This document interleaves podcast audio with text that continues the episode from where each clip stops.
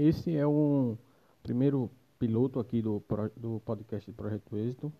É, esse áudio é, eu fiz ele em fevereiro, eu acho, início de março, antes da, da, da quarentena, da pandemia. E vou postar ele porque acho que é, vai ser muito interessante para as pessoas nesse momento e principalmente depois. E por isso que vou postar ele logo em seguida. Muito obrigado a quem está escutando e depois dá um feedback lá no, no nosso perfil no Instagram, arroba Projeto Êxito.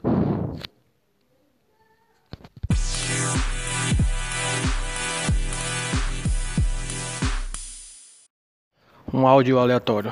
É, pensando aqui sobre o livro. É um livro que eu estou inclusive à procura, né? Fora de série, que eu não sei onde ele está. É, sobre os ensinamentos dele, né? Assim, o principal ensinamento dele é que você precisa. Porque, teoricamente, a, a, a, o que as pessoas entendem sobre ele é sobre aquela famosa regra das 10 mil horas, né? Que você, se você fizer 10 mil horas de alguma atividade, é, você vai se tornar especialista, né? Um expert naquilo. Mas, para mim, assim, para algumas pessoas, é, a principal mensagem dele é sobre o que acontece muito na vida das pessoas, é que elas elas em algum momento da sua vida você vai querer mudar de rota. Você vai querer mudar de rota, ou pelo menos pensar em mudar de rota. É tipo um cara que trabalhou 10 anos no banco e ele não quer ser bancário pro resto da vida, ele quer ser ator, sei lá, quer ser qualquer outra coisa.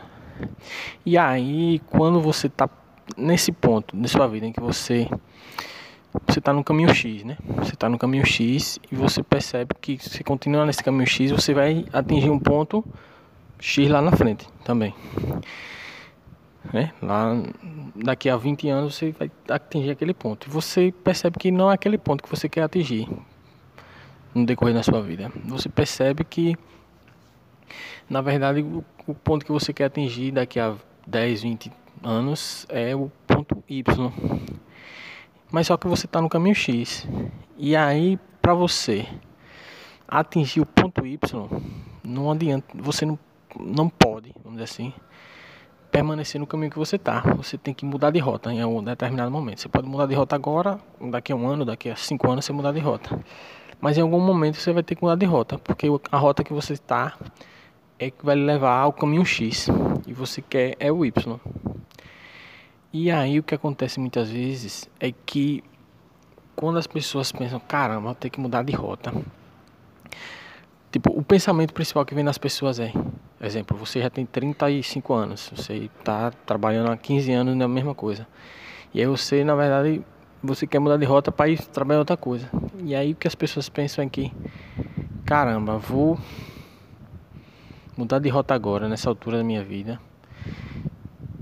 E vou perder tudo que eu construí até agora. Tipo, questão profissional, experiência profissional, né? E a, a principal mensagem que eu tirei desse livro, fora de série, foi que você não perde o que você viveu. Se você quiser mudar de rota em determinado momento. Na verdade, essa, esse, esse livro ele não fala sobre isso, entendeu? Isso é um, é, uma, é um insight que eu tirei, mas o livro não fala nada sobre isso. Mas o insight que eu consegui extrair é que você, quando você, as pessoas tentam mudar de rota, elas muitas vezes desistem de mudar de rota porque você surge aquela assim, ideia de que já tenho 10 anos de carreira como bancário, ou seja, vou perder toda a minha experiência que eu tenho para poder mudar de rota. E aí eu vou começar do zero, entre aspas. E a questão é essa: você nunca vai começar do zero. Você só começa do zero quando nasce. Ali você está começando do zero. Depois daquilo, nunca mais você vai come começar do zero. Você está saindo desse ponto, está mudando de rota você está mudando de rota, você está saindo do ponto 1, do ponto 2, mas do zero não é, porque a sua experiência que você acumulou na atividade que você já tem agora, ela vai, de algum modo, direto ou indireto, lhe ajudar nessa nova rota que você vai, vai quer, quer seguir. Mas a questão é que as pessoas elas imaginam que você está partindo do zero, que essa experiência na atividade X não vai servir de nada na atividade Y que você na rota Y. E aí elas desistem de mudar de rota Y porque acham que sem uma bagagem de Y você não vai conseguir chegar. Entendeu? Dá para entender? Tipo, elas acham que a bagagem que ela tem na, na vida atual dela não vai ajudar em nada ou vai ajudar muito pouco nessa nova rota na direção do que ela quer. E aí ela desiste porque ela acha que é muito difícil começar do zero.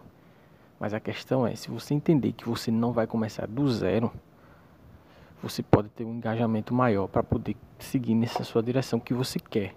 Porque na verdade é o que você quer. Entendeu? Se você continuar na rota que você está, você vai é, chegar no caminho que você primeiro precisa perceber na onde você vai chegar se você seguir para onde você está. Se você percebe que não é aquilo que você quer atingir e você quer atingir é outra coisa, você vai ter que mudar a direção em algum momento. Claro, quanto mais cedo você mudar a direção, melhor. Mas existem já grandes histórias de reinvenção aos 50 anos, aos 60, aos 70 anos. Entendeu? A questão é que as pessoas, é isso que eu queria falar, é que as pessoas elas acham que quando você muda de rota, você está desistindo de todos, de tudo e vai ter um retrabalho de começar tudo do zero. E quando você percebe que não é do zero que você começa, que toda a sua bagagem ela vai influenciar indiretamente nessa nova rota e vai lhe ajudar indiretamente nessa nova rota, você tem um engajamento maior, porque as pessoas acham que não, eu só vou mudar de rota para uma rota que a minha bagagem ela vai influenciar diretamente. Exemplo, eu sou, como eu mantenho no exemplo, um bancário, eu quero me tornar um ator de televisão. É mais ou menos nada a ver, né?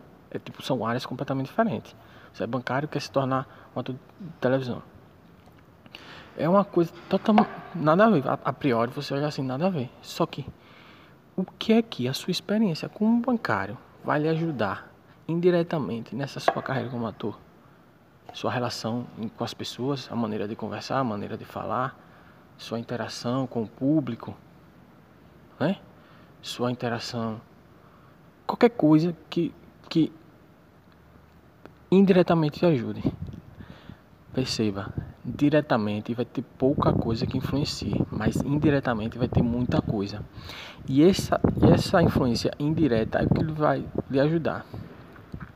Mas se você achar que aquilo não vai lhe ajudar de maneira alguma, você não vai nem tentar, porque você a, a dificuldade das pessoas elas têm mais medo de perder do que vontade de ganhar, né? Na verdade, isso é uma, uma coisa já cientificamente comprovada.